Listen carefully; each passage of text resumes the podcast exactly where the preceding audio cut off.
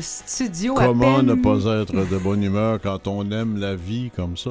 Effectivement, on arrive à cette première émission officielle Hey, de comment cette ça a été nouvelle ton été? Ton été, vie. ton été? Elle a bien été, ben, elle a été pas mal ici toute l'été. tu l'as passé ici, en fait? Je l'ai pas mal passé euh, à animer Aime l'été. Première d'Aime la vie. J'espère que vous allez bien, tout le monde. Euh, on est l'heure euh, du dîner, mais euh, en tout cas, si vous avez faim, mangez avec nous. Surtout, riez. Souriez parce qu'on a une programmation absolument. euh, eh, Moi, je suis très, très, très excitée de cette nouvelle saison. 90 minutes. On passe à 90 minutes de rire et de bonheur. Euh, Emmanuel Robitaille avec vous, accompagné toujours de mon acolyte Robert Blondin. Merci. Comment très vas? bien, Toi, ton été? Moi, mon été a été dans l'écriture par-dessus la tête. J'ai fini mes écritures. Ça veut dire que j'en commence un autre dans deux semaines. Mais, mais Juste ouais, le temps que un super petit peu bien, le Super blues, bien. euh. Puis, euh, puis des petits voyages euh, en camion. On s'est amusé. ouais. Ah, ben je suis contente. Je suis contente de te retrouver également au micro. Euh, et 90 minutes, ça va aller rapidement. On a plein d'invités pour vous, des chroniqueurs en masse. Et on retrouve encore une fois cette année notre François Baruel national. Salut François. Salut Emmanuel. Salut Robert. National. International, que dis-je? mieux. Alors là vraiment, là vraiment, je me sens sur un nuage. Ah. Alors François, tu restes avec nous euh, cette année. Qu'est-ce que tu nous proposes? Ah bien, cette année, je vais vous proposer des bonnes nouvelles, parce qu'en fait, il y a énormément de nouvelles vrai? pour la santé. Et on est en train tous de, de, de- de- de vieillir de plus en plus et de, de vivre de plus en plus en longtemps et d'être soignés de mieux en mieux. Il se passe des tas de choses en fait. On est, on est tous euh, en train d'être, de, de- de voir des progrès qui apparaissent et qui sont tellement importants et tellement impressionnants que vraiment, c'est, il faut absolument le raconter. Et a-t-il- Est-ce qu'il y aurait des chances qu'on puisse rajeunir un peu, toi et moi? Rajeunir, non, mais non, mais par contre, on peut arrêter ou diminuer le vieillissement. Je me fie sur toi. hein. Et tu nous en parles à toutes les semaines? hein? Et j'en parlerai à toutes les semaines et toutes les semaines avec vous et ça va être un grand plaisir. Et euh, Robert, pour ta part, tu t'occuperas du bonheur et ça, euh, dans- Je suis un bonheurologue patenté, oui. c'est Monsieur ça. Bonheur prendra la parole dans quelques instants. Restez avec, avec nous et bienvenue à Aime la vie. C'est un petit bonheur que j'avais ramassé. Il était tout en pleurs sur le bord d'un fossé. Quand il m'a vu passer, il s'est mis à crier Monsieur, ramassez-moi, chez vous, amenez-moi. Mes frères m'ont oublié, je suis tombé, je suis malade. Si vous ne me cueillez point, je vais mourir, quelle balade. Je me ferai petit, tendre soumis, je vous le jure. Monsieur, je vous en prie, délivrez-moi de ma torture.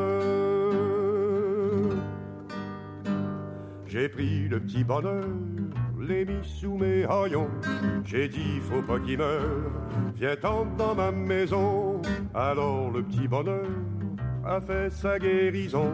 Sur le bord de mon cœur, il y avait une chanson. Mes jours, mes nuits, mes peines, mes deuils, mon mal, tout fut oublié. Ma vie de désœuvré, j'avais dégoût de la recommencer. Quand il pleuvait dehors ou que mes amis me faisaient des peines, prenais mon petit bonheur et je lui disais, c'est toi ma reine. Mon bonheur a fleuri, il a fait des bourgeons, c'était le paradis, ça se voyait sur mon front. Or un matin joli, que je sifflais ce refrain, mon bonheur est parti, sans me donner la main. J'eus beau le supplier, le cajoler, lui faire des scènes, lui montrer le grand trou qu'il me faisait au fond du cœur. Il s'en allait toujours, la tête haute, sans joie, sans haine, comme s'il ne pouvait plus voir le soleil dans ma demeure. J'ai bien pensé mourir de chagrin et d'ennui. J'avais cessé de rire, c'était toujours la nuit. Il me restait l'oubli, il me restait le mépris. Enfin que je me suis dit, il me reste la vie. J'ai repris mon bâton, mes deuils, mes peines et mes guenilles et je bats la semelle dans des pays de malheureux. Aujourd'hui, quand je vois une fontaine ou une fille, je fais un grand détour ou bien je me ferme les yeux. Je fais un grand détour ou bien je me ferme les yeux.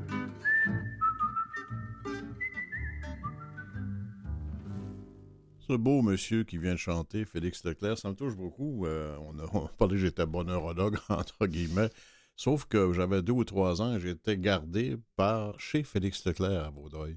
Je l'ai connu tout, tout, tout, tout jeune, puis de l'entendre chanter comme ça autour du bonheur, qui était une préoccupation pour moi toute ma vie. Alors, moi aussi, il y aura des, chroniques de bonheur toute l'année. Chaque semaine. Je répète brièvement, on fera pas ça à chaque fois. Ah, que mais- j'ai- que- non, mais tu sais, que j'ai non mais que j'ai fait que j'ai fait des études importantes. Oui. Ben, j'ai dirigé des études importantes sur les mécanismes du bonheur chez l'être humain. Ce que ce dont je vais vous parler cette année, c'est un peu le résultat de, de ces recherches-là. Il y a des choses qu'on répète, mais on ne le répétera jamais assez.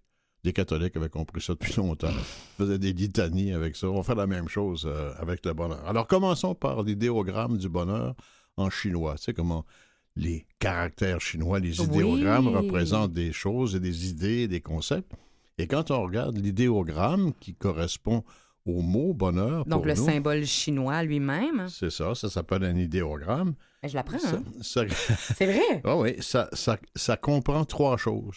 Ça comprend ce que l'on ressent, ce que l'on pense et ce que l'on fait. On avait déjà parlé de ça ensemble. C'est la cohérence aussi à travers toutes ces choses-là. C'est ça. C'est-à-dire que si- s'il y a vraiment un court-circuit entre ce que tu penses, ce que tu fais et ce que tu ressens, ben, tu n'es pas tellement heureux. Et souvent, quand on se sent malheureux et qu'on analyse un peu, est-ce que je fais vraiment ce à quoi je crois, ce que je ressens, et que c'est pas la même chose, c'est une source de malheur. Donc, l'harmonisation de ces trois aspects-là, le ressenti, le faire et la pensée, c'est absolument essentiel. On va y revenir au moins 42 fois et trois quarts dans l'année.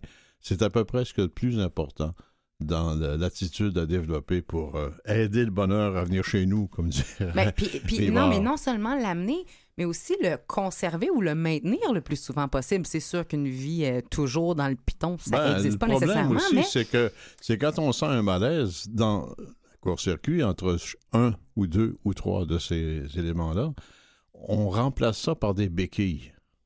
Soit en regardant du sport à télé, euh, en s'embarquant dans des idéologies absolument incroyables, avec des pilules dans certains avec des cas. dépendances, exactement. Toutes les dépendances. Et quand vraiment la seule solution connue, la vraie, celle qui est durable, c'est d'harmoniser ces trois. Ça implique des décisions importantes. Parce que si ce que tu fais dans la vie correspond à tes croyances, ça ne correspond pas à ce que tu ressens, regarde, change de travail. Mais justement, euh, qu'est-ce qui mènerait un individu à choisir de mener sa vie en incohérence? Des besoins économiques, Entre très autres. souvent. La sécurité, le besoin de sécurité. Besoin de sécurité. Tu dis, c'est facile à dire, nous, en radio, ici, on est bien au chaud en disant changer de travail, s'il vous plaît pas. Oui, je fais quoi? Je vais où ça. lundi matin? C'est oui. qui va m'envoyer un chèque de paie Oui, pour payer mon hypothèque et, et d'aller au, au marché, euh, bon, euh, chercher ma nourriture? Alors, cette- cette- Le regard des autres également. hein. le regard des autres est très important. Il y a des questions qu'on peut se poser. T'aimes ça, des questions? Moi, j'aime des ça, questions. des quiz des questions. Et quand on veut un peu prendre le pouls de son propre bonheur, ça, je vais t'en suggérer cinq questions ce matin. Premièrement, est-ce que je sens que ma vie chemine, ça s'en va-tu, dans la bonne direction? Si ça s'en va pas dans la bonne direction, ça va peut-être changer de direction. Et à ce moment-là, pour répondre à, à- à cette question-là, on doit être capable un peu de se projeter dans le futur, de se dire Bien dans sûr. six mois, un an, cinq ans, trois ans, cinq ans, si je continue comme ça, est-ce que ça s'en va ou je veux que ça s'en aille? Exactement. Bon. Deuxième question pour toi, est-ce que je suis fier de moi? L'estime de soi, hein, tu connais ça, c'est absolument important. C'est bien le fun quand ton père ta mère est fier de toi, mais quand toi, tu fais... C'est ton miroir qui est ton meilleur Hmm. conseiller dans bien des choses, pas les autres. C'est trop, trop important soi-même. Est-ce que mon quotidien est agréablement satisfaisant? Au jour le jour? Là? Quand je me lève le matin, j'ai-tu hâte de faire cette journée-là? Ou bien non, si je voudrais rester couché pour attendre samedi? Et quand je me couche le soir en rétrospective, est-ce que je suis capable de dire que la majorité du temps, j'ai été heureux, joyeux, en paix, serein? Joyeux, c'est important. Tu sais? Joyeux, c'est important. Est-ce que je sais rire, même dans l'adversité? Pas Comme ça, c'est de la grosse évident. résilience. Mais ça, c'est relativiser ses malheurs aussi. Compare-toi aux autres de temps en temps, tu vas peut-être rire des tiens un peu. Parce que souvent, on est bien moins malheureux qu'on pense. hein. Une dernière question pour toi, c'est de répondre à celle-là. Est-ce que je sais qui je suis et est-ce que je connais mon rôle parmi les autres? Est-ce que tu as ça, toi? Si j'ai une, une identité, si j'existe. Euh, euh, définitivement, et, et euh, j'ajouterais, si tu permets, à cette question, Ouais. qu'est qui je suis, de pas avoir peur, je pense. Puis ça, j'avais fait l'exercice. Tu sais, souvent, là, on devient avec un discours un petit peu programmé. Puis je sais, je- tu me diras si tu es en accord ou pas avec, euh, avec ça. Et même à la maison, d'y réfléchir puis de se dire comment je me décris, comment je me définis quand les autres me demandent bon, mes qualités, mes défauts, mes, mon, mes rôles, etc. Comment j'ai l'impression d'être dans mon groupe d'amis? Je suis la drôle, je suis la médiatrice, je suis la leader, je suis la, tu sais, je suis la fouteuse de trouble.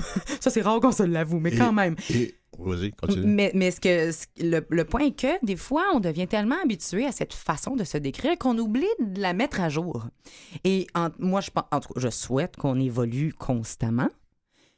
De ne pas avoir peur de réévaluer puis de se réquestionner. Je suis encore de Mais- même. Ça, c'est ça, c'est l'utilité, le rôle qu'on a auprès des autres. Mais on peut com- compléter de façon beaucoup plus générale en disant est-ce que je suis utile à quelque chose ou à quelqu'un dans mon milieu? Oui, parce que toi, tu dis souvent qu'être utile, c'est une des clés du bonheur. C'est la base, particulièrement en vieillissant. Les gens vieillissants qui ont des cheveux gris comme moi ou qui ont plus de cheveux comme je savais de pas en avoir, ça, c'est sûr que c'est important. Quand on ne se sent plus utile la société, avec sa famille, avec ses amis, avec qui que ce soit, pour quoi que ce soit, ne serait-ce que pour que le jardin pousse mieux, être utile à quelque chose et à quelqu'un, c'est absolument essentiel. Et quand on veut changer quelque chose, il faut pas oublier qu'il faut partir en guerre, il faut sortir le sabre parce qu'il faut décider, il faut changer pour changer quelque chose, il faut refuser quelque chose. Tu avais déjà dit ça, c'est quoi? cou- cou- euh, décider, c'était quoi dans le Décider terme? en latin, c'est cedere et c'est couper. Exactement. Alors prendre une décision, c'est couper quelque chose, oser couper quelque chose, même quand ça fait mal un peu, ça va finir par guérir, ça va cicatriser, puis ça ira beaucoup mieux après.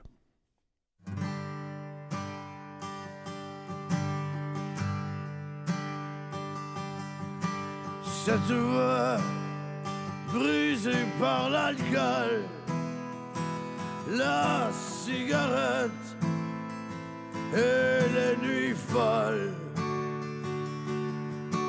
Cette voix faînée de fumée, tout angoissée, presque étranglée. Cette voix pleine de blessures, de peine d'amour et d'aventure. Cette voix remplie d'amertume, de complaintes et d'infortune.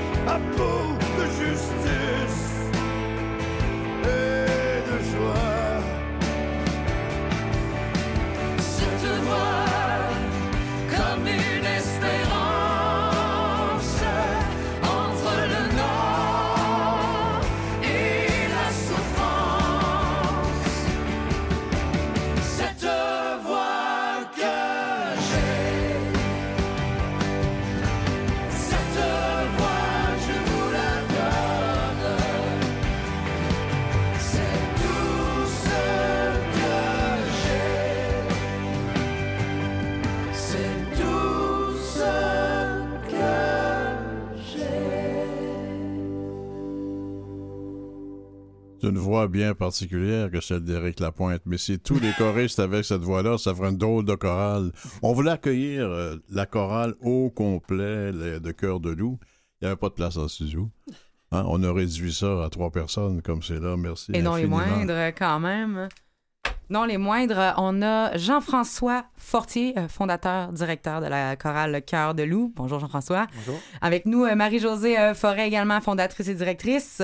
Et Marie-Christine Letourneau, choriste dans la chorale Cœur de Loup. Merci à vous trois d'être parmi nous. Une chorale qui est euh, foncièrement, je vous différente, je ne sais pas si vous êtes plusieurs, mais clairement, c'est pas d'audition, pas de partition, pas de prestation, juste le plaisir d'être là et d'exister à travers la voix.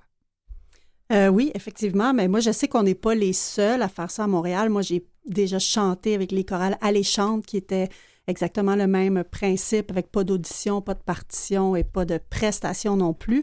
Un autre genre de, de, de choix musical, mais euh, c'est ça. Je sais qu'on n'est pas seul, mais il n'y en a pas beaucoup à Montréal. Non, Ben, non, pourquoi pas de partition, pas d'audition, etc.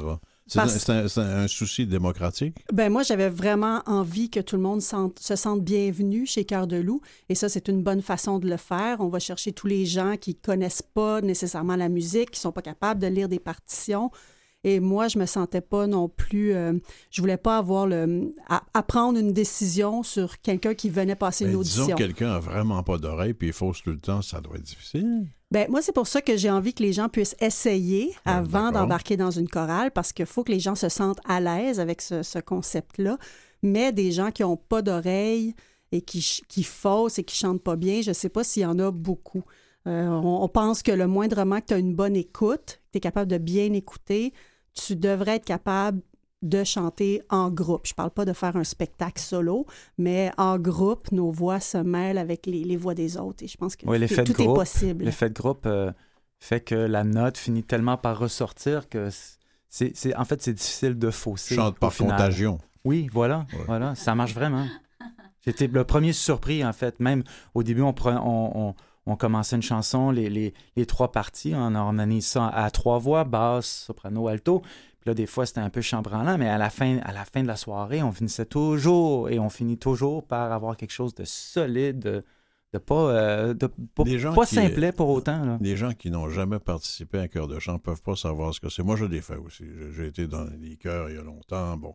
Euh, j'ai toujours adoré ça. Et j'ai conseillé à je ne sais pas combien de gens de le faire parce que on apprend non seulement l'interprétation, mais il y a une solidarité dans l'art, dans l'interprétation Mhm. émotive, qui crée des liens. Mais je vais vous dire une autre chose, là, vous étiez moins au courant. Moi, j'ai fait des, des études assez conséquentes sur les mécanismes du bonheur chez l'être humain. Mhm. Et parmi les gens les plus heureux, la- les connexions, les synapses entre les deux hémisphères du cerveau, ça, quand ils sont très nombreux, les gens sont plus heureux. Or, la seule façon de provoquer ces synapses-là et qui restent, c'est l'apprentissage de la musique. C'est lire une partition, par exemple, et l'interpréter en même temps. C'est ce qui cause le plus de synapses. Mais même en chantant avec d'autres, on apprend ces deux aspects-là parce qu'il faut compter, il faut partir et arrêter en même temps que les autres, mais il faut aussi interpréter. Et au niveau du bonheur, c'est un des instruments scientifiques les plus prouvés pour provoquer un état de bonheur. La ressentez-vous? oui. Vous avez besoin Marie-Josée. Parce que ce qu'il faut dire, c'est que Marie-Josée, quand elle a commencé Cœur de loup, là, Elle, elle veut pas faire. ben, en tout cas, tu me diras si je me trompe, Marie-Josée, mais euh, tu t'es fait rejeter toi-même d'une chorale, puis tu t'es dit, moi, me suis sentie un peu comme de la. Ça me tente pas de faire vivre ça à d'autres, puis c'est pas vrai qu'on va se mettre à choisir qui a droit puis qui a pas droit de faire partie d'une affaire de même. Effectivement. Mais il y avait aussi une, une chorégraphie qu'on devait faire. Et peut-être que ma chorégraphie n'était pas à point. Ou peut-être qu'il y avait besoin d'un soprano et que moi, j'étais alto et que ça ne fitait pas dans le... Mais bref, euh, non, c'est ça. Moi, j'avais pas envie de dire à quelqu'un, OK, toi, tu peux embarquer. Hum, non, toi, tu peux pas embarquer. Ça ça marche pas de même. C'est vraiment pour tout le monde. C'est quoi votre répertoire? On est beaucoup. Bon, ben. La oui, choriste, la choriste, une, OK. Une des choristes, une des chanceuses. Euh, Parmi 100, quasiment 100, hein? Vous êtes quasiment 100? On est Oh. 90. on est rendu 90. énorme. Puis là, il y a un deuxième soir qui s'ouvre et, et ça ne fait que commencer. Ça me répond Euh, pas à ma question du répertoire. Ben, ah oui, la, la question du répertoire. Ben, en fait, euh, c'est beaucoup de musique populaire. Euh, ce qui est le fun, c'est que c'est autant de l'anglophone que du francophone, que de la musique française. De, je sais pas, On se promène des années 50 aux années 80, en fait. Euh, on peut faire un medley euh, Dieu existe avec euh, Si Dieu existe de Claude Dubois avec euh, avec qui d'autre Euh, rue? Sanguinet, j'ai souvenir encore. ouais. Mais on, et on l'a, ce bout-là de Si Dieu vrai, existe. Avec nous, on va aller en écouter un extrait. Mon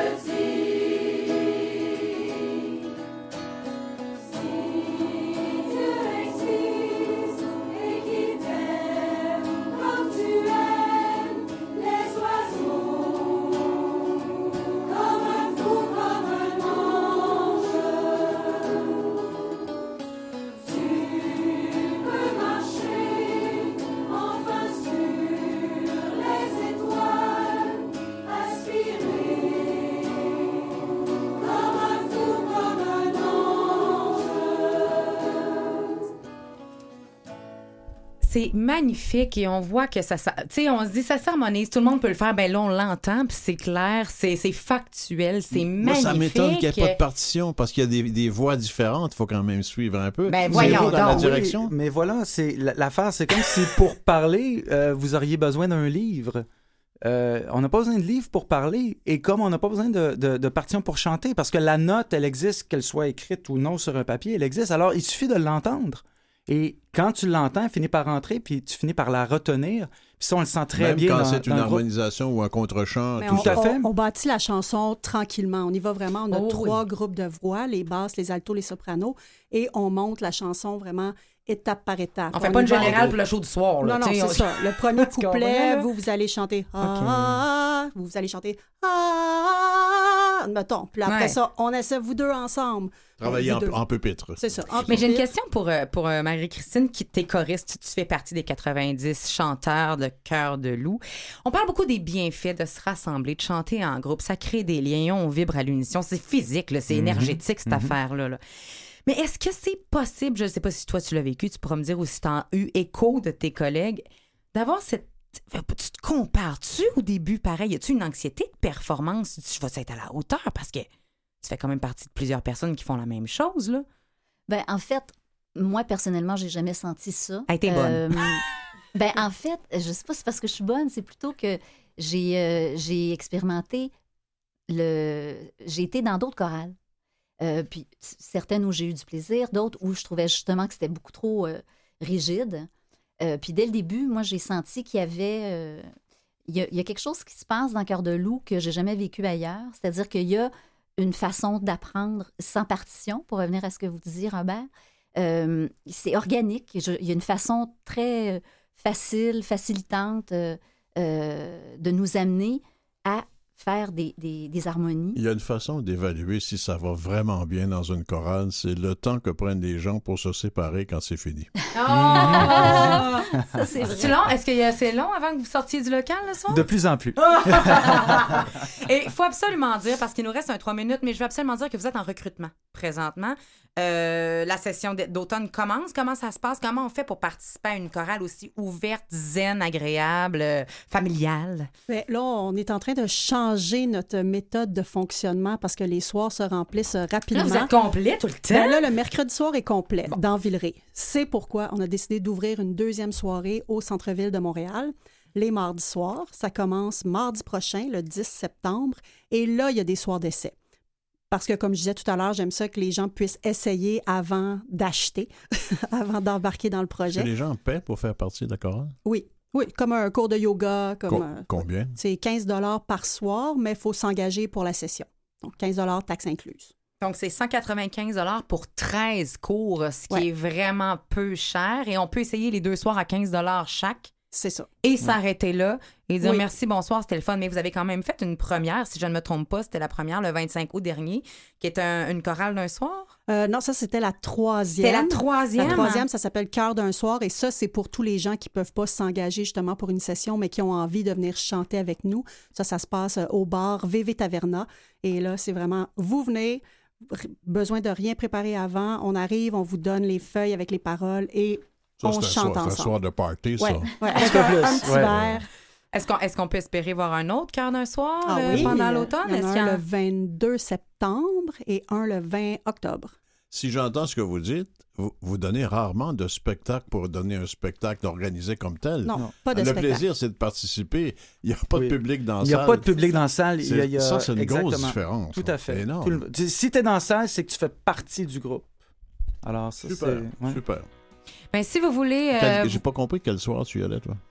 Ah, moi, je vous tous les soirs. Tout, Ok. que- tout le temps. Tout le temps. les mardis soirs. Mardis soirs. Et euh, si on veut euh, s'inscrire, si on veut en savoir plus, si on va aller voir les vidéos que vous avez faites qui sont magnifiques et tellement diversifiées on voit tout le répertoire euh, que vous avez, on se rend sur le www.coeurdelou.com. Euh, Cœur, c'est H-O-E-U-R, loup avec un S. On peut vous suivre également sur euh, Facebook dans vos activités. Est-ce que vous avez un fantasme musical prochainement en tant que directeur et fondateur de cette chorale? C'est quoi notre prochaine chanson qui s'en vient? C'est un medley avec Fly like an eagle et Aimes-tu la Ça, c'est vie Seal. comme moi? C'est-tu Seal? Fly Non, like an c'est eagle? Steve Ah, Meadowband. Steve! Ah! Ben, on voit que c'est très, très, euh, très diversifié. Merci beaucoup, euh, Marie-Josée, Marie-Christine, Jean-François. C'était Cœur de loup et euh, très belle saison d'automne à vous. Merci à vous. Vous aussi. Bonne saison. Vous écoutez Aime la vie. Aime la vie avec Emmanuel Robitaille, Robert Blondin, encore 60 minutes à passer ensemble. Dans quelques instants, Robert, savais-tu qu'il y avait plusieurs types d'intelligence? Ben oui, je me regarde dans le miroir, puis ça change tous les Ouais, matins. Je ne sais plus laquelle utiliser. On regarde, euh, on regarde quel type d'intelligence qui existe et on va regarder également. euh, Ben, lesquels sont les plus. Parce que l'école commence, là, puis c'est pas vrai que tout le monde pense pareil. En tout cas, on regarde ça dans quelques instants. Tu vas voir. C'est intéressant. Tu m'intrigues. Je veux qu'on m'écoute, oui, je veux qu'on me comprenne. Je veux aimer savoir pourquoi je suis là. Dis-moi pourquoi je suis là. Et je marche seul, caché sous mon ombrelle. S'il te plaît, ne te moque pas de moi. Je vais au pôle emploi. La morale à plat.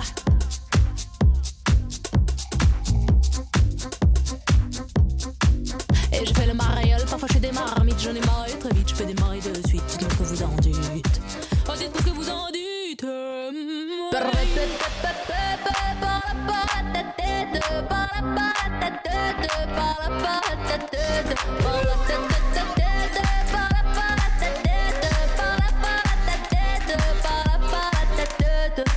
Je suis en mode burn-out, est-ce qu'il faut que je te le répète? Ça brûle, ça pique et ça monte à la tête.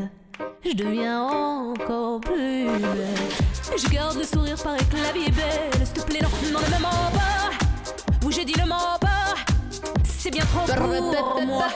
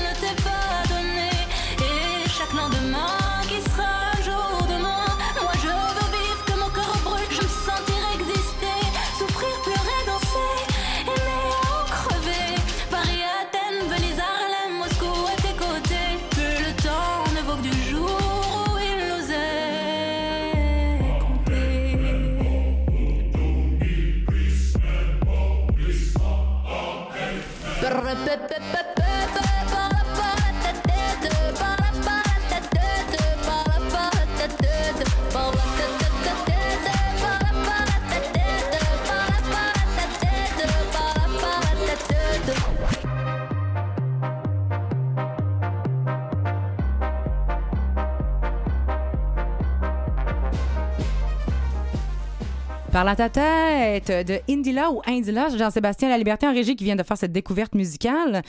Parce qu'Emmanuel est encore en programmation d'été. Elle vous envoie la musique.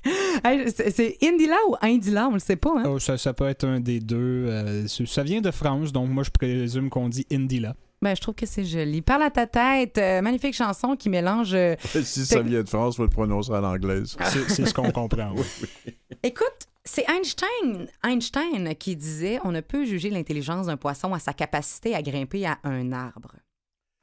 Ça, c'est vrai. Ben, Ça, c'est vrai. c'est pas pire, hein? Ben oui. Moi, à date, je suis d'accord. J'y vais, je seconde, j'abonde dans son sens.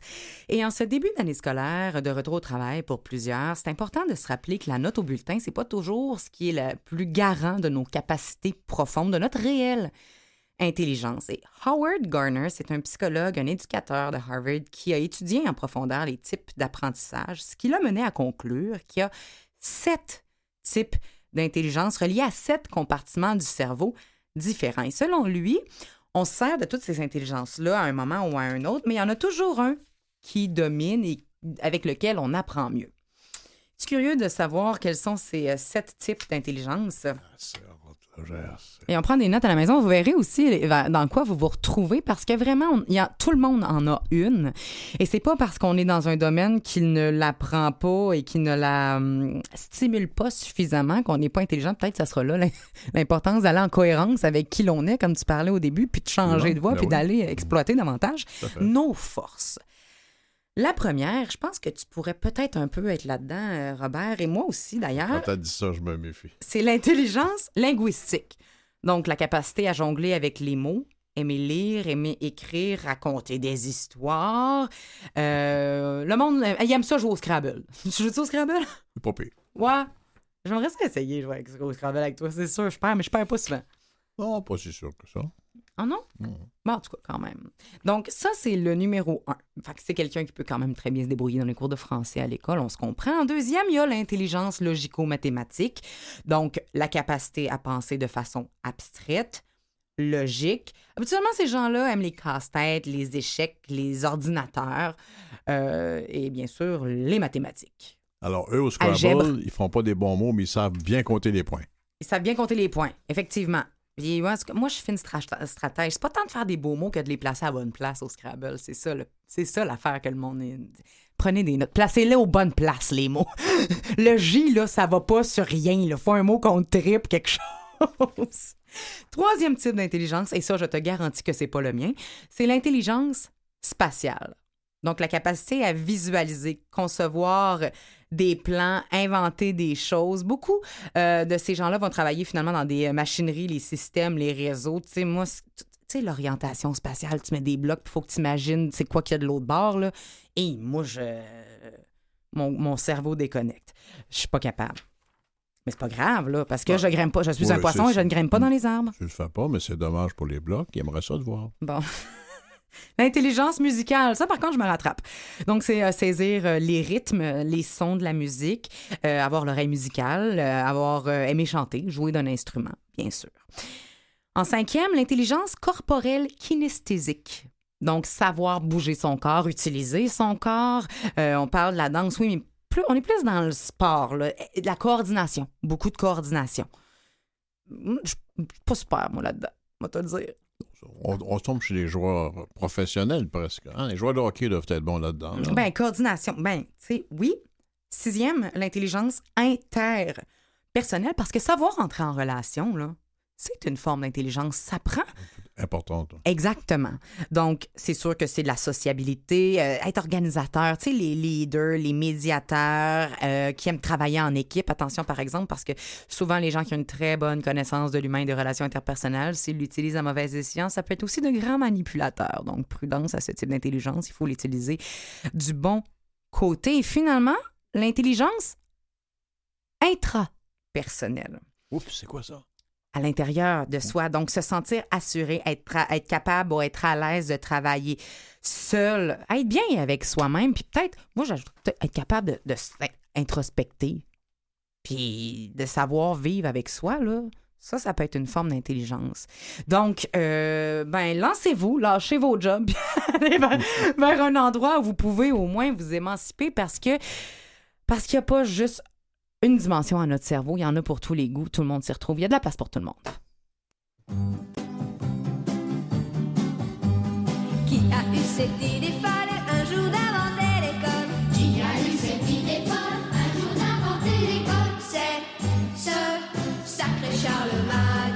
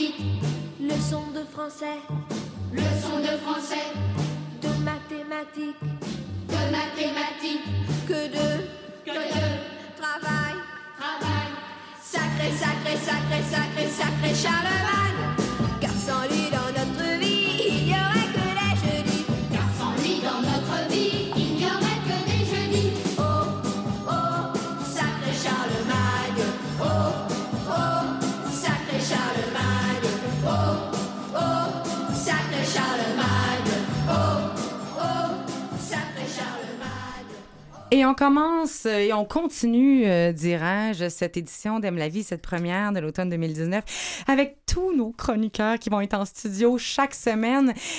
Et c'est le tour de Charles-Édouard Carrier qui est là avec nous. Salut Charles-Édouard. Bonjour, bonjour à vous. Euh, tellement heureuse de te retrouver. On s'est, on s'est vu cet été. Tu étais Oui. présent euh, sur nos ondes pour nous parler, pour nous aider à explorer un petit peu. euh, Exact. Explorer la ville, explorer euh, l'été, explorer tout ça. Ouais. T'es comme notre chroniqueur découverte, euh, défricheur, explorateur. On le sait plus trop quoi dire. De quoi tu nous parles aujourd'hui, mon cher? Ben, je parle de rentrée scolaire. Ah, ben, Colin. parce que c'est dans le thème, euh, mais surtout parce que dans les derniers jours, on a vu beaucoup de parents accompagner leurs jeunes adultes s'installer à Montréal, aller sur les terrasses, découvrir tout ça, et on le voit, ils sont faciles à remarquer. Hein. Ben c'est sans Le- parler de toutes les photos sur Facebook, de Exactement. sacs d'école. Et voilà. Donc là, c'est le début euh, donc pour ces jeunes univers- universitaires-là qui vont commencer donc leur première année euh, à l'université. Et pour moi, ben, ça me replonge dans mes souvenirs parce que bon, j'ai- j'ai j'ai fait sept ans à l'université, donc sept rentrées universitaires, trois initiations, c'est quand même pas rien. Dans, dans combien de facultés? dans trois facultés différentes. Euh, et donc, j'ai- Et, Mais euh, moi aussi, j'ai j'ai les sept années, moi aussi. Bon, mais, ben, mais, moi, j'étais plus dans le même tout le temps. Le là. club des sept. C'était plus long. Elle la redoublait. Oui, c'est ça. C'est Moi, je recommençais tout le temps même affaire, j'avais rien compris. Oui. Euh, mais c'est ça. Et en fait, à chaque fois, euh, il y a comme une petite nostalgie qui, qui, qui- qui monte en moi quand je vois justement cette période-là, ces nouveaux étudiants-là arriver en ville, euh, parce que c'est une période, lorsqu'on est dedans, lorsqu'on est étudiant puis qu'on commence l'université, on le voit un peu comme un mal nécessaire. C'est pour obtenir un diplôme, c'est pour avoir un travail, mais c'est tellement une période incroyable et euh, j'ai toujours l'impression qu'on- que je n'étais pas profité assez fait que je pense que ça nourrit un peu cette nostalgie là mais justement donc c'est la rentrée et euh, ce que j'ai envie de dire c'est dire aux, aux jeunes profitez-en parce que c'est une période incroyable qui s'annonce à vous euh, et à commencer bien entendu par les initiations Ben, c'est une bonne période parce que tu n'as pas encore à rembourser tes prêts. Exact. Pas de prêt à rembourser, euh, pas trop trop de responsabilités non plus pour la plupart. C'est, c'est, on, on, on mélange là. T'étais-tu étudiant libre, toi, coudon? ah, il en a pas été en même place. Mais non, mais- non, mais t'as raison. Puis Oui. l'initiation, c'est que moi, je ne l'ai pas faite. Là. Moi, ça me tentait pas. J'étais super plate, mais ça reste quand même que tu Ben là- l'attends un an avant. Genre, tu t'informes. puis Oui, oui, classique. la- ça, ça demande beaucoup de préparation. Mais là, il faut faire attention. Initiation, c'est plus un terme qu'on utilise. On parle Oh. maintenant d'activité d'intégration. Pardon? Oui. Y a-t-il une raison Parce derrière ce ben, changement langagier? C'est que il y, a- il y a eu, euh, bon, je pense qu'il y a eu des excès. on peut pas- on- ben, dans, dans mon cas, il n'y en avait pas à mon époque. Je te regarde, il est devant en avoir aussi. c'est ça. Mais donc, effectivement, il y, a- eu des excès, puis faut, en fait, on, en rit, mais il y, a, vraiment des cas où c'est allé beaucoup trop loin. Et je pense que maintenant, les universités ont pris la responsabilité de beaucoup mieux encadrer les associations étudiantes, puis de les aider à, à trouver le juste milieu entre, oui, c'est sûr qu'on va, on, on va consommer de l'alcool, puis on va s'amuser, puis bon. Mais en même temps, je pense qu'il y a des lignes qu'il faut pas, qu'il faut pas franchir. Dont le respect des individus prenant part à cette dite, Exactement. euh, et surtout, je pense le respect, le- en fait, le, le- le respect de, de- de choisir, le, droit de choisir. Parce que euh, à mon époque, moi, il n'y avait pas vraiment d'option de dire, ben moi, ça me tente pas. Il fallait le faire. Mais Ah, aujourd'hui, ah oui, non, mais Ben aujourd'hui, moi, je me pense suis jamais pointé là. Écoute, moi, ça fait 60, 60 ans, là. Oh, excuse-moi. Ah, après ça, on Je était te plus savais loose. pas si bien conservé. Oui, c'est ça. Ouais. Ben oui, mais moi. Mais, euh, euh, mais, mais c'est ça. Donc, en, en 97, quand moi j'ai commencé, effectivement, il n'y avait pas vraiment de règles. Mais Mhm. aujourd'hui, on en- je pense que c'est une très bonne chose qu'on l'ait fait. Euh, maintenant, ce qui est intéressant, c'est qu'on a évolué aussi. Euh, L'UCAM, de son côté, on, on y va plus avec un mode euh, festival. Donc, on mélange les, en- les facultés, les disciplines et tout ça. Et on est en trois jours de festival qui est organisé et qui est ouvert à tous aussi. Donc, même les gens comme moi qui sont très nostalgiques de leur période universitaire peuvent y retourner, profiter de ce festival OOMF qui se déroule donc dans les prochains jours à Montréal. Mais est-ce que Montréal est vraiment une ville universitaire? Ben, si on se fie au palmarès, en fait, qui est le, le- le- le palmarès de la firme Quarkelly, Quarkerelli, euh, dans, dans les dernières années, Montréal était la en fait, à la première position pendant longtemps. On était la meilleure ville universitaire selon les, les, différents sondages qu'on faisait avec cette firme-là. Malheureusement, on a glissé au sixième rang depuis deux ans. On en a perdu un petit peu, mais Montréal, donc, est, est la- dans, dans le- dans le top 10, disons. Québec, surprenant, une super belle ville universitaire, 115e sur 120 au palmarès. Et Sherbrooke, d'après moi, ils ont pas reçu le mémo parce qu'elle elle est pas là. La ville n'est pas C'est pas vrai. Oui. Il y a rien que ça à faire à l'université à c'est Sherbrooke. J'étais tellement- là trois ans, il se passe pas grand-chose C'est d'autre. tellement là. une belle ville universitaire, Sherbrooke, mais malheureusement, non, ils sont pas là. Mais en tant que fille qui a fait ses sept ans d'université à l'Université Laval à Québec, qui se situe actuellement selon le Quarterly 115. 115e, c'est sur quoi qu'on se base pour faire, C'est pour parce que, faire ce c'est parce que t'es plus là. Si C'est été... ça, c'est moi qui ai fait chuter. Absolument. Je me suis ennuyée de toi. toi. Donc, en fait, euh, on, on se base donc sur, la, bon, sur la, la diversité de la population étudiante, sur l'expérience étudiante, sur les possibilités d'emploi aussi, parce qu'évidemment, on est étudiant, mais on veut travailler pour payer tout ça, ces, activités-là et ces soirées-là. Euh, on regarde aussi au niveau de la sécurité des villes, euh, à quel point, donc, c'est des- c'est donc c'est c'est assez varié. Puis c'est un sondage qu'on fait annuellement auprès des populations étudiantes à travers le monde. Ouais, ben, le petit boisé autour de l'Université Laval, les pas. euh, Euh, Peut-être qu'il a fait perdre une coupe de dizaines Ouais, de puis si positions. les seuls emplois disponibles, c'est le travail 2000. manuel pour construire la troisième voie, regarde, ça va, ça va, Oh, pas, très, ça va pas très bien. Non, demeure pas moins que peu importe dans quelle ville on est, faut profiter de oui, ce moment-là de faut notre en vie. profiter parce que c'est sur, sur la page de l'Université de Montréal, en fait, on, on- on titre et je trouve ça tellement beau parce que sur la page d'accueil, on dit découvrez votre nouvelle vie étudiante. Je trouve tellement que c'est ça. C'est c'est le début de quelque chose de complètement nouveau. Faut en profiter. Puis euh, faites pas comme moi, devenez pas nostalgique après. Fais-en- Faites-le pendant que Hey, c'est moi, le je te trouve jeune en tabarnouche pour être nostalgique. Ouais, ça, je. ouais. J'en reviens pas. C'est- C'est ça. C'est pas As-tu de la drôle, misère hein? avec les fins, les affaires? Oui, aussi, beaucoup de misère. Là, C'est je, ça. là, je comprends un pourquoi tu portes ta casquette à l'envers. tu sais, le gars, il a fini en mai dernier, puis ça, a juste, ça fait juste trois mois qu'il est plus capable. C'est tout. Hey, Charles-Édouard Carrier, merci beaucoup. C'est un plaisir. Puis on se revoit euh, Très bientôt. Très, très bientôt. Bonne saison à vous. Merci, infiniment. Hey, on s'en va pas parce que, hey, on a encore tellement de monde. Sais-tu comment j'ai chaud, Robert? On n'a jamais été autant dans ce studio. là. Il fait 22, je me suis mis une laine. Tu sais, moi, c'est la rentrée, c'est l'automne. Ça n'a pas de bon sens. Mais on continue avec. Tu devrais regarder dehors avant de sortir. Ben, je l'ai fait, j'ai même regardé la météo sur mon cellulaire. J'ai un cellulaire, Robert. On moi, a. j'ai- ca- moi, j'ai hâte de l'entendre, elle. Elle? Elle. Elle, on parle à Maxime Despomerleaux. Salut! Maxime qui, euh, qui, qui s'est occupé de nous tout l'été à ce qu'on s'ennuie pas et tu continues encore avec euh, des, des très belles initiatives positives euh, sur lesquelles tu as mis le doigt, la main, l'œil, on ne sait plus? Ben oui, ben parce que c'est le mandat de Aime la vie. Ben, mais hein. Euh, la positivité. Alors, je l'avoue euh, aux auditeurs, je sors un petit peu de ma zone de confort. C'est vrai? Étant euh, de nature très cynique. Euh, C'est vrai que mais oui, cynique. Oui, c'est ça. Mais c'est correct, je m'assume. On va euh, apporter du soleil ma dans ta vie. Et euh, dans, dans mon cynisme. Et, euh, mais ce que j'avais envie de, de parler, et je me retiens vraiment beaucoup pour pas continuer, en fait, euh, notre, euh, la chronique euh, qui vient juste de passer, puis de parler Puis de de mes parler initiations aussi, puis de mon université passée, mais ça fait déjà Mais 10 tu ans que j'ai terminé. Alors, euh, j'ai j'ai passé à autre chose, moi. Alors, je continue.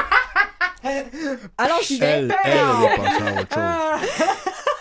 J'y vais. Aujourd'hui, j'avais envie de euh, vous parler, c'est ça, du mouvement euh, Body Positive. En fait, il n'y a pas vraiment d'autres termes en français pour le moment. Euh, c'est un mouvement social en faveur de l'acceptation et l'appréciation de tous les types de corps. Il encourage euh, en soutenant que la beauté est une construction sociale qui dépend des cultures et qui défie les stéréotypes et les définitions normatives partagées euh, dans les médias. Y a-t-il des stéréotypes et des, et des standards de beauté dans nos sociétés, Maxime? je me demande, Emmanuel. Je, je je t'aide-tu me au moins dans ton, un petit peu dans ton sarcasme, dans ton Oui, cynisme? tout va à essayer d'y aller un petit peu de temps en temps, comme ça tu vas revenir à On est Oui, oui, c'est ça, que ce je- soit la balance qui décide de notre beauté. Ben arrête, toi tu cours dans l'eau, t'es correct. t'es rendu correct, tu fais du gym dans. Et donc, c'est euh, c'est un mouvement qui est né en 96 euh, aux États-Unis, qui prend racine surtout dans le mouvement de fat acceptance ou acceptation des personnes grosses. Le body positive. Et qui s'est euh, déployé de façon majeure, surtout depuis 2012, euh, grâce aux réseaux sociaux. Et c'est un mouvement euh, porté majoritairement par des femmes, mais qui inclut bien sûr euh, les hommes et les personnes non binaires. Évidemment, là où un mouvement promeut la diversité et l'estime de soi, il est aussitôt récupéré et marchandé pour nous vendre un peu n'importe quoi et nous bombarder de photos de femmes qui correspondent seulement aux normes de beauté. Mais c'est très différent, donc d'encourager les gens à s'aimer, peu importe leur corps, et de lutter pour faire disparaître des oppressions. Alors, on a raison d'être critique du mouvement, mais aujourd'hui, je vous présente le travail de femmes dont j'aime beaucoup la démarche et la recherche esthétique, et qui, pour moi, incarnent vraiment euh, le body positive par et pour les femmes. C'est euh, The Womanhood Project. Et c'est montréalais, si je ne me montréalais. trompe. C'est démarré euh, par euh, Cassandra Cachero et Sarah Ini en 2017. Et c'est à travers une série de portraits et d'entrevues, euh, on explore différents aspects et enjeux liés à l'état de femme, tout simplement. Qu'est-ce que ça veut dire être une femme? Comment on se définit? Et elle pose donc, ce sont des entrevues et des portraits photos. Euh, sur film argentique, donc on ne voit pas le résultat au moment du shooting. Alors on s'éloigne déjà de cette idée de rechercher l'angle parfait et euh, Attends, parce que moi, je suis vraiment une wannabe dans ce que tu viens de dire là, néophyte que je suis. Euh, argentique? Oui, c'est sur Du bon vieux film photo, là. Exactement. Ouais, toi, tu le Robert sais, moi, je ne sais pas. Dis-moi donc, c'est c'est quoi? Tu regardes? Parce que tu le sais pas maintenant, il faut que tu le développes. Oh! Oh! Oh! Back en 96. Vas-y, continue. non, mais pas, je ne savais pas.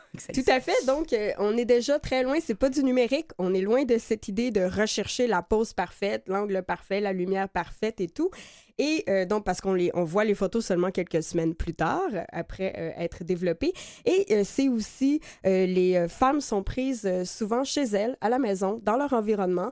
Les, elles font du partiellement nu ou complètement nu. Donc, on- c'est vraiment dans l'idée de présenter les femmes comme elles sont, dans leur environnement, euh, lorsqu'elles sont à l'aise et euh, souvent à la maison. Et euh, Dans les entrevues, on parle de différents aspects. Euh, c'est souvent des témoignages, des récits ou carrément on répond à différentes questions.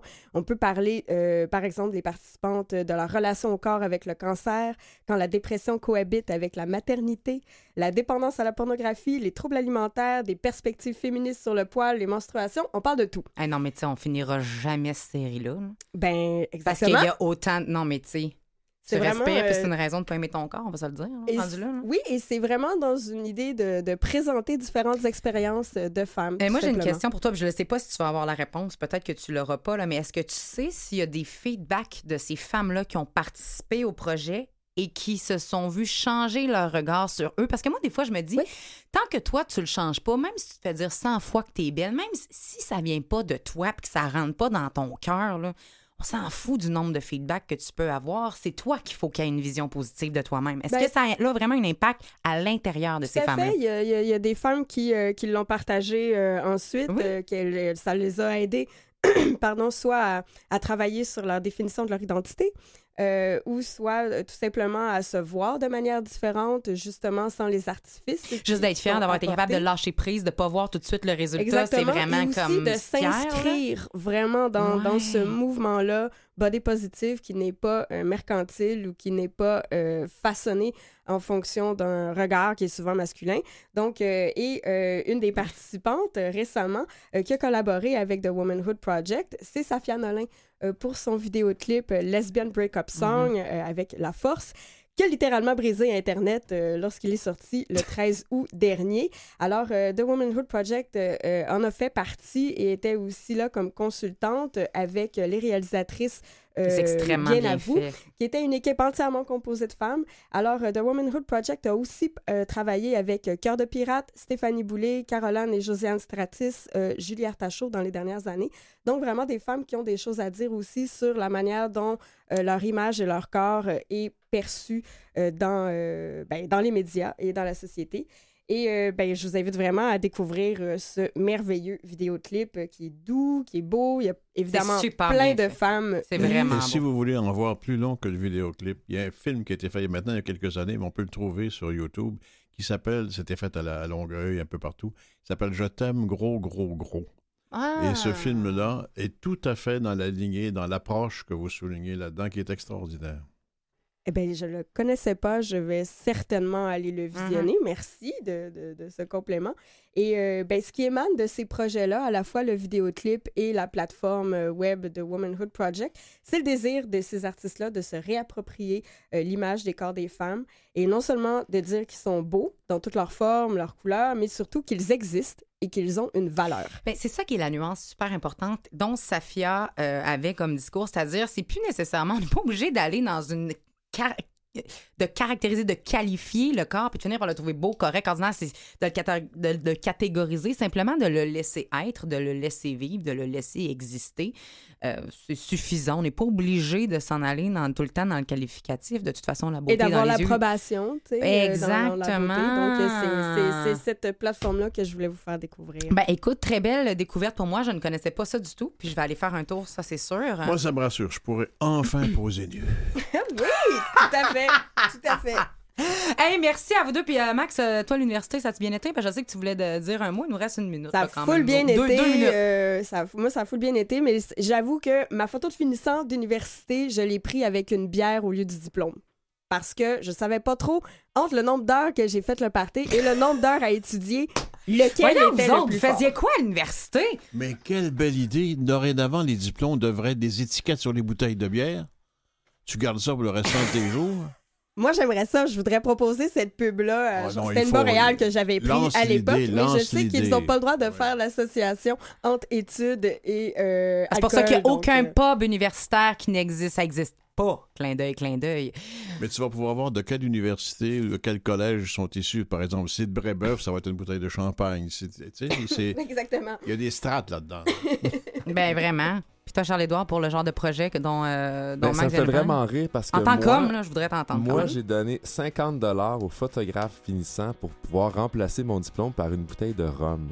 Alors, c'est vrai, ben c'est vraiment très drôle. Les grands esprits se rencontrent aujourd'hui. Alors, si on va dans la faculté des sciences infirmières, la Mosaïque 97-2000, on me retrouvera avec ma bouteille de... Attends, à quelle université déjà? Faculté des sciences infirmières, Université de Montréal. Université de Montréal, euh, Charles-Édouard Carrier, super important, puis t'as ta bouteille de rhum. c'est vrai? Puis t'as ta bière. C'est sur quel mur? Euh, à l'UCAM, Animation Recherche Culturelle 2008. Alors moi, ce sera euh, en psychologie euh, 2010 et je vais avoir euh, que des cernes. sur ma photo, principalement, ce qui ressort, c'est des cernes. Mais, mais, mais, regarde comment que je suis heureuse aujourd'hui. Maxime Despomerlo, Charles-Édouard Carrier, merci infiniment d'avoir été dans notre studio. À bientôt. On revient dans quelques instants, tout le monde.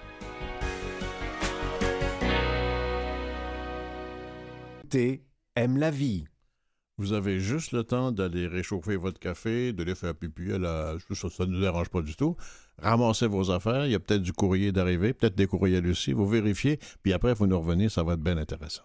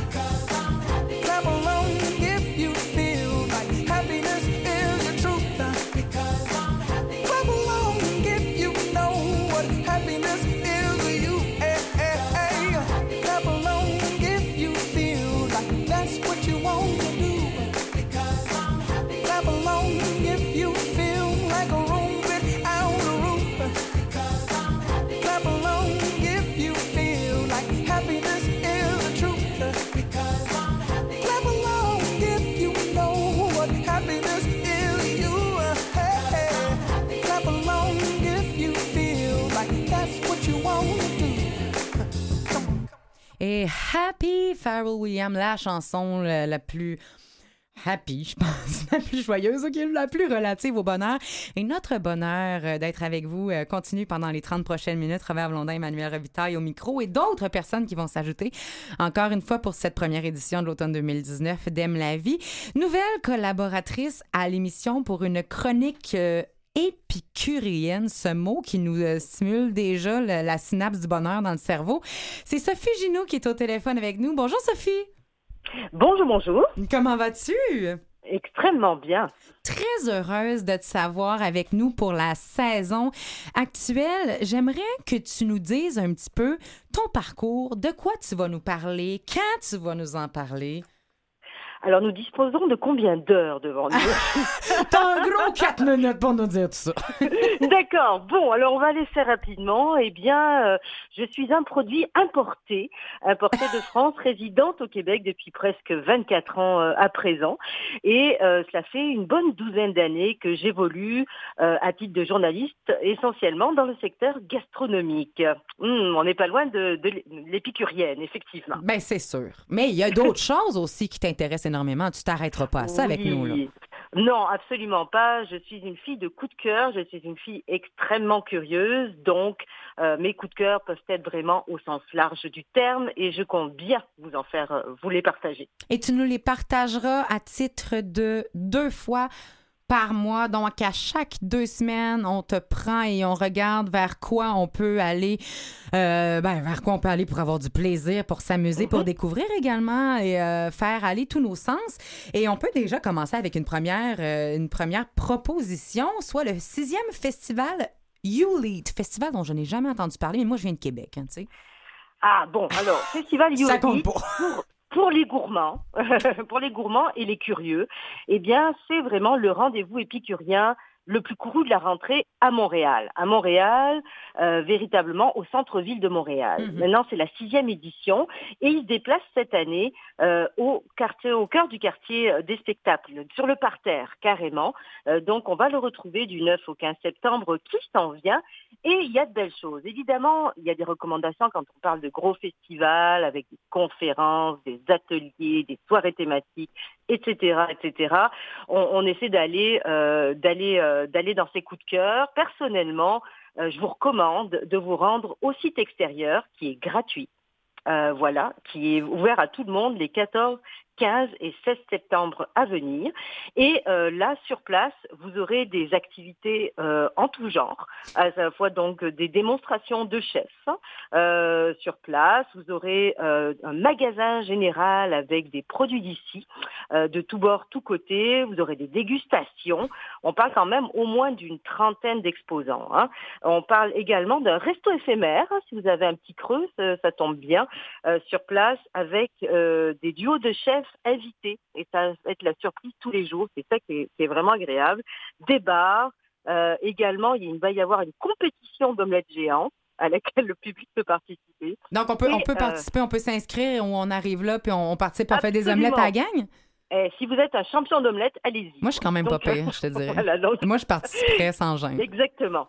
Et euh, il y a également un coin famille. hein, si vous vouliez y aller en famille, c'est possible aussi. Il y a aussi un parcours d'art visuel, des projections documentaires. Bref, ce site extérieur gratuit est vraiment, vraiment intéressant pour tous et accessible à tous. Voilà, hein, puisqu'il s'agit Donc, d'un parterre. l'accessibilité universelle, elle est respectée dans ce festival, c'est ce que j'entends. Absolument, absolument, et c'est important. Ça veut dire que c'est vraiment ouvert à tous.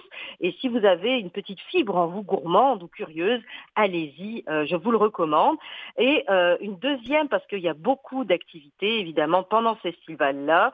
Euh, les soirées thématiques sont souvent complètes où je vous parle, parce que euh, ça fait un mois hein, déjà qu'elles sont euh, sur leur site internet. Mhm. Ouais. Mais, mais, mais, il y en a une qui est pas complète et qui est intéressante. C'est le jeudi 13 septembre. C'est à la SAT, Société des Arts Technologiques, qui est coin Saint-Laurent, sur Saint-Laurent, coin Sainte-Catherine. Et là aussi, accessible à tous, parce qu'il y a un ascenseur hein, qui permet d'aller aux différents étages. Mhm. Au coût de 20 dollars, vous pouvez aller à une soirée qui nomme Destination Mexico. Donc euh, voilà, et là on vous propose vraiment le Mexique à travers évidemment des euh, des, des entrées euh, de tous les côtés, des stations de cocktails, euh, également euh, de la musique euh, et des projections. Et Voilà. c'est et c'est la soirée thématique où il reste de la place. Donc on se dépêche, on se rend sur le www.festival You'll Eat Y U L E A Pourquoi ils font un festival av- avec un nom à l'ang- en anglais comme ça, je ne sais pas. Ah, on sait pas. Ça me fait suer. Non, ça te fait suer. C'est, c'est plus de 100 activités gratuites. Fait que qu'on se console, toi, puis on va aller se battre Bon, aux on part omelettes. avec ça, moi. ouais, on va aller se battre aux omelettes également. Euh, moi et Robert, je rappelle à tout le monde que c'est du 9 au 15 septembre. Sophie Ginou, merci. Puis on se retrouve euh, dans deux semaines, je crois. Dans, bref, Absolument. absolument. Hey, merci beaucoup. ça me fait plaisir. Bye bye. Et c'est pas terminé parce que j'ai réussi à convaincre et je suis très très fière de garder Jean-Sébastien La Liberté avec nous. Jean-Sébastien, pro musical. J'ai dit Jean-Sébastien. un roulement de tambour? quelque J'aimerais ça, mais, même. mais ça fait longtemps que j'ai demandé d'en préparer un, puis il l'a pas fait encore. Fait en tout cas, juste, juste pour te dire, Jean-Seb, tu peux faire un roulement de tambour. Jean-Sébastien Liberté, le régisseur euh, de beaucoup d'émissions euh, sur nos ondes et qui est derrière euh, le Grand Miroir actuellement et qui a accepté de nous faire une chronique musicale de bonnes nouvelles musicales chaque semaine. Salut Jean-Sébastien. Bonjour Robert, bonjour Emmanuel. Bonjour. Fait que tu nous parles de bonnes nouvelles musicales. Tu nous parles de ça euh, une fois par mois ou t'as accepté euh, de le venir à chaque semaine? Comme je t'ai, comme je t'ai supplié et soudoyé avec beaucoup d'enveloppes brunes? Le- ça devrait être à chaque semaine à partir du moment où j'ouvrirai les enveloppes brunes. Mais oui, donc. non, mais on euh, va se le dire, t'es une encyclopédie musicale, tu connais tout. Puis des bonnes nouvelles musicales, des nouvelles intéressantes, il y en a, là. Il y en a, et ça ne sera pas uniquement des tel artiste sort un album, Non, non. Tel, tel artiste est en spectacle. Ça, c'est bon, ça reste des bonnes nouvelles quand on apprécie ces artistes-là, mais Mais on va aller dans, dans des choses qui redonnent un petit peu plus le moral, des choses qui peuvent être. euh, qui, qui- qui redonnent foi, disons, euh, au, Au monde de la musique qui. au monde de la musique, voire à l'humanité. Oh mon Dieu, j'aime Non, mais on, on- on va parler de grands projets. Là, tu me parles de Christina Aguilera qui sort un album pour ses fans avec plein de matériel inédit en octobre, non? Ah, Absolument non. pas, absolument Bon, ben, pas. Je vais vous parler, on va rester en territoire québécois le 9 septembre. On a, on a tous, je crois, entendu parler avec les années de la journée du livre québécois. Le 12 août, j'achète un livre Oui. québécois. Ça fait déjà quelques années et ça fonctionne très bien. Il y aura maintenant la journée J'achète un disque québécois le Ben 9 non. septembre. C'est vrai? Oui, Le donc 9 du 9. le 9 septembre, j'achète un disque québécois. C'est une initiative qui est née un petit peu à l'improviste l'an passé avec, euh, avec Francis Baumans qui a décidé de faire un statut Facebook. On était le 9 septembre. Il a acheté un disque québécois et il a fait un statut du genre euh, on est le 9 septembre et j'ai acheté un album ça.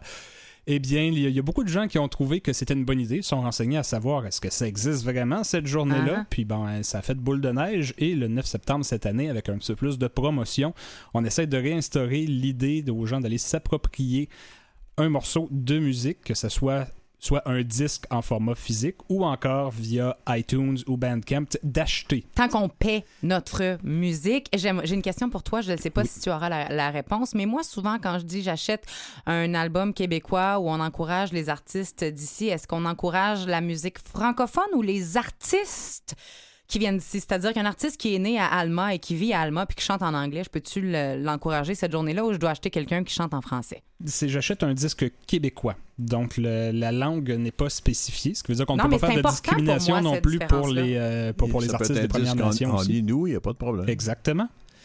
Donc, on, a- on en a parlé beaucoup au courant des, des derniers mois, des dernières semaines, de à quel point le, le streaming, bon, ça a des beaux avantages pour le consommateur, mais pour les ceux qui font la musique, Les ils, sont, artisans, euh, ils sont payés des fractions de peanuts. Donc, quand on achète un disque, ben, c'est d'encourager directement les concepteurs de musique, les producteurs de musique. Alors, euh, le 9 septembre, Est-ce que tu sais quel album tu vas acheter le 9 septembre? Est-ce que as fait ton choix? Absolument pas, mais moi, je, vais- peut-être euh, me laisser tenter par cette habitude qu'on a perdue avec les années de rentrer chez le disquaire, de Puis ne pas savoir Ah! et d'y aller au feeling. Bon, qu'est-ce que j'achète? De ressortir de là avec une surprise. Tu iras même pas dans une station d'écoute pour voir un petit peu qu'est-ce que tu achètes? Ben ça, ça, ça arrive aussi. Parce que ça existe encore des stations d'écoute là, dans un magasin de disques, je Oui, pense? mais souvent les stations d'écoute, on va les faire chez soi ou sur son téléphone. Aussi. On n'est pas obligé de demander à quelqu'un de déballer le disque pour l'écouter. Donc, est-ce que ça sera une surprise totale? Hey, J'ai que ça- juste 34 ans, imagine. Oui. OK, mais ça sera. Mais quand même, mais tu vas aller faire des découvertes, c'est ce que tu me dis? Oui, de, de repasser du temps chez le disquaire, de, pas- de, de, de fouiner, de, de, pas, pas de bouquiner, de, de, de dis- disquiner. Euh, que- quel Moi, est le j'accepte- verbe pour Moi, ça? j'accepte ça. moi, j'adore ça. Moi, j'accepte ça. Toi, Robert, serais-tu lequel tu achèterais, le 9 du 9? Oui. Ben, vas-y. Parce que j'ai perdu mon dernier Desjardins, puis je voudrais en racheter un autre. OK. Fait que tu vas juste racheter ça. Mais c'est correct parce que, tu sais, je veux dire, si tu l'as perdu. Habituellement, quand j'en achète un, je suis comme lui, je me laisse entraîner, j'en achète 3-4. Ah oui, ben je sais. Moi, je suis allée au euh, Festival Milex End cette euh, fin de semaine. Je suis allée voir plusieurs artistes. J'ai découvert Les Louanges. J'ai adoré. Euh, donc, ça pourrait être ça. Et je suis allée voir Geoffroy aussi, qui est un artiste que j'adore, qui chante en anglais, mais qui est bien d'ici. Et sincèrement, ça a été une, ex- une énorme surprise pour moi. Il sort un album très bientôt, le 25 septembre, si je ne me trompe pas, ou le 24. Euh, je sais pas si je peux-tu tricher, moi, puis l'acheter un petit peu plus tard? En tout cas, ça serait peut-être ça. Ça, ne sera peut-être pas le 9 septembre du moment qu'on encourage les artistes. Le 9. C'est- C'est c'est symbolique. Ouais, je 9 veux juste ajouter un mot là-dessus. On pourrait aussi encourager les artistes classiques, de musique classique québécoise. Ben Il y a oui. d'excellents disques qui, qui se font. hein. 9 septembre, journée du disque québécois. Merci Jean-Sébastien La Liberté. Avec plaisir. Je t'écris depuis ma chambre, depuis le mois de septembre, depuis que les choses ont changé. Je t'écris les mains qui tremblent, c'est plus facile de s'interdire de l'évoquer. Je pense à toi mille fois par an, j'essaie pas de faire autrement, même s'ils me disent de laisser le temps faire ses affaires. Et pour te garder vivante, je te raconterai l'ardente épopée de ton équipe d'hier. Je ne palierai pas l'absence, c'est tout le bien que je me souhaite de rappeler ton élégance de faire tout pour que ça reste. Je ne palierai pas l'absence. C'est tout le bien que je me souhaite de rappeler ton élégance aux gens. De faire tout pour que ça reste vivant. Vivant.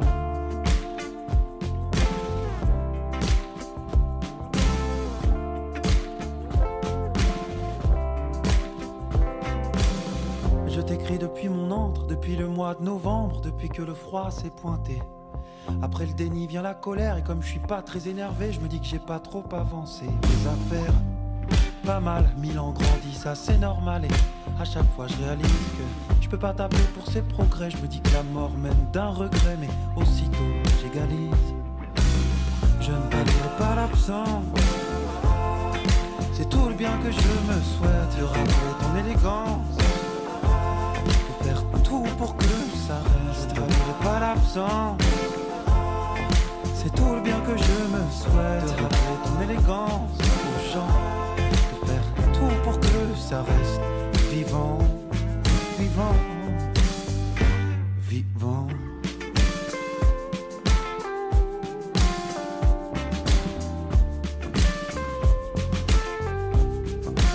Je t'écris du 23e étage. Je te parle comme on parle au mirage. Et je me souviens quand je t'ai dit de mourir sereine, que je serais solide, que j'ai de la peine, mais que tu m'as donné les armes. Tes réponses, mon credo, sont gravées sous mes abdos. C'est pas comme ça qu'on la page. Et tes conseils tatoués, cicatrisés au sel dans chacun de mes virages. Y aura ton visage. Oh, je ne palierai pas l'absence. C'est tout le bien que je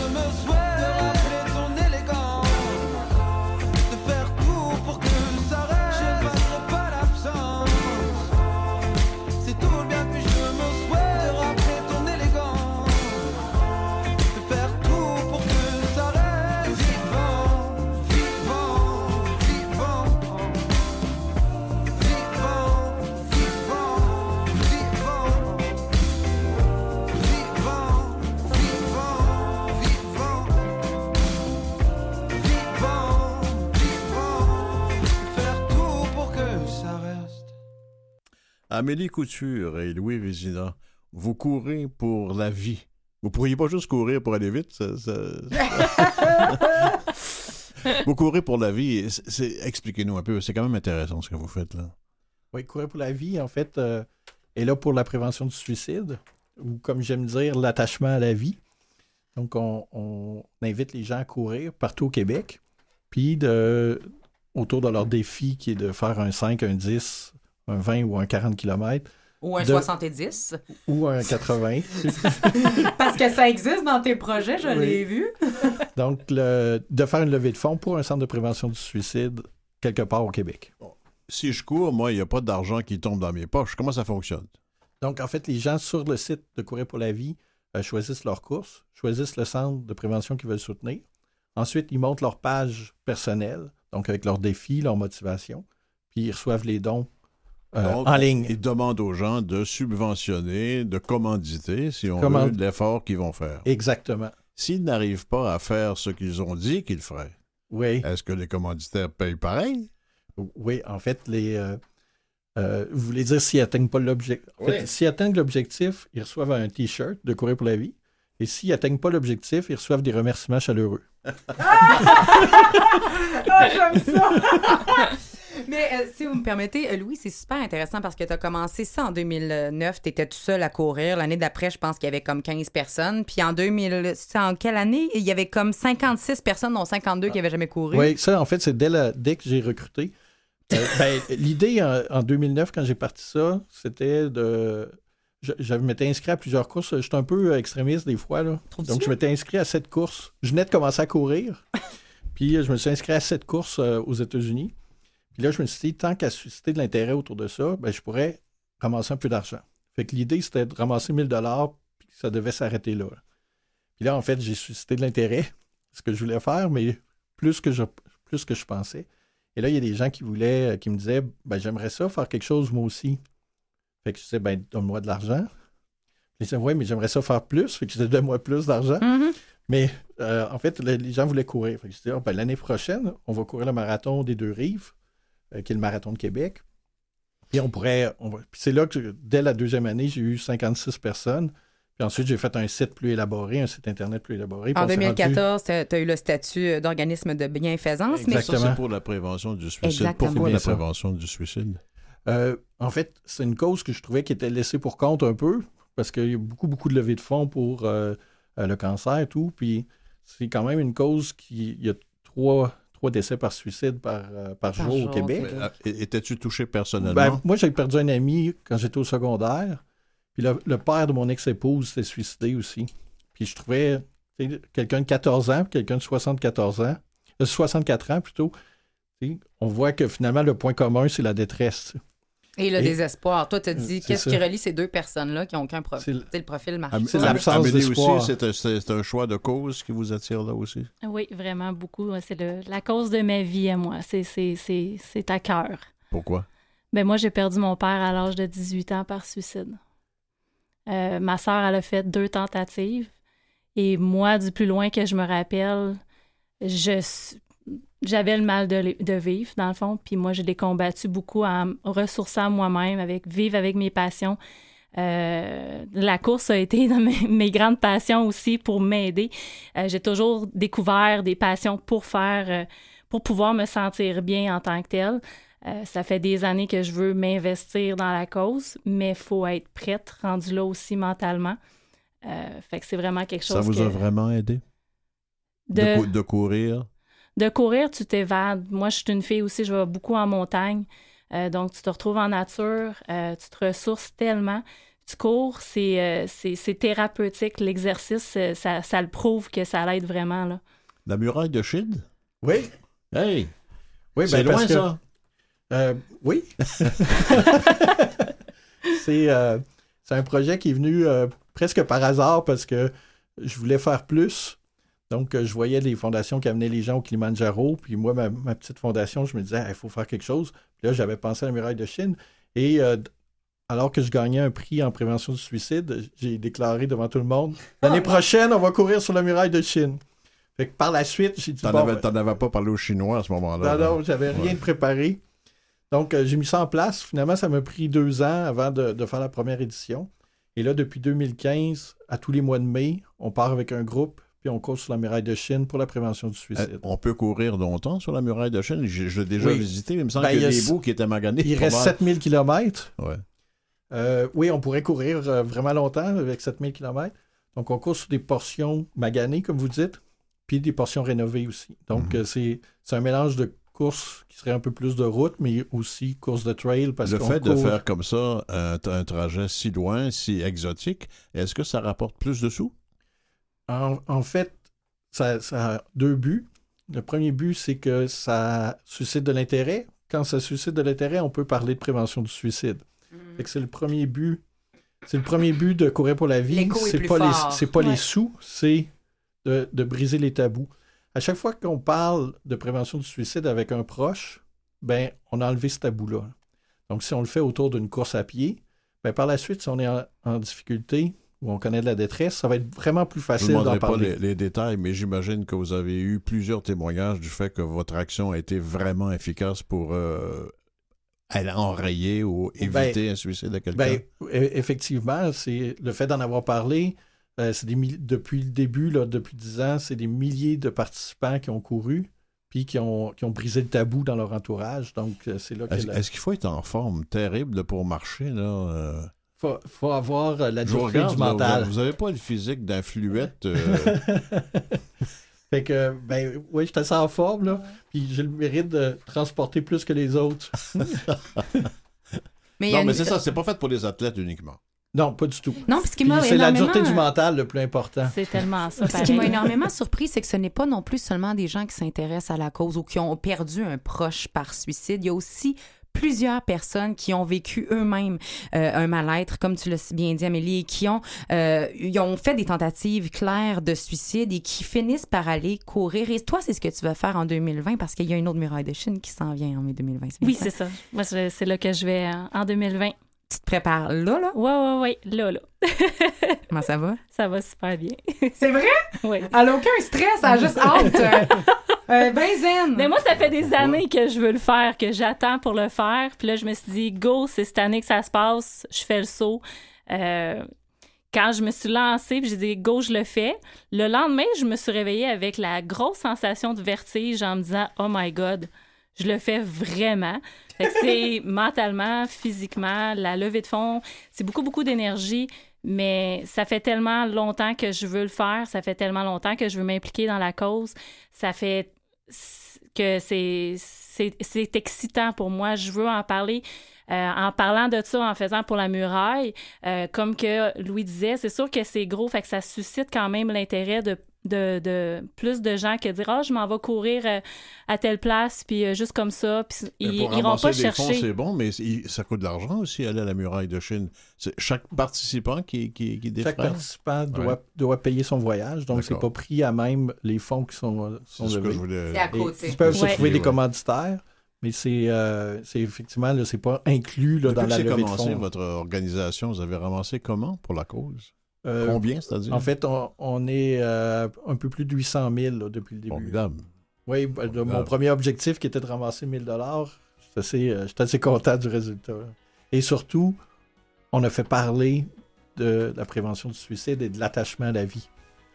Absolument. Et on se rend sur votre site Internet pour euh, vous aider, vous encourager, s'informer sur le projet également. C'est le courirpourlavie.ca. Amélie, je prends la peine de dire que tu es la participante slash 1035. Si on va aller voir ton portrait, ton histoire est encouragée personnellement. Merci à vous deux de vous être déplacés dans nos studios. Une excellente muraille de Chine 2020. Et si Euh, vous pouviez remarcher chez, jusque chez vous après. oui, ça, mais ça, ça va être de la petite bière quand même. Je, suis de Québec. C'est déjà tout pour nous. Merci Jean-Sébastien La Liberté en régie. Euh, merci à tous nos chroniqueurs. Merci à Claire Guérin à la recherche, Louis Garon en coordination. Merci à vous deux d'avoir été là. Merci Robert. Merci, à la semaine prochaine. Et on se voit la semaine prochaine. Bye tout le monde.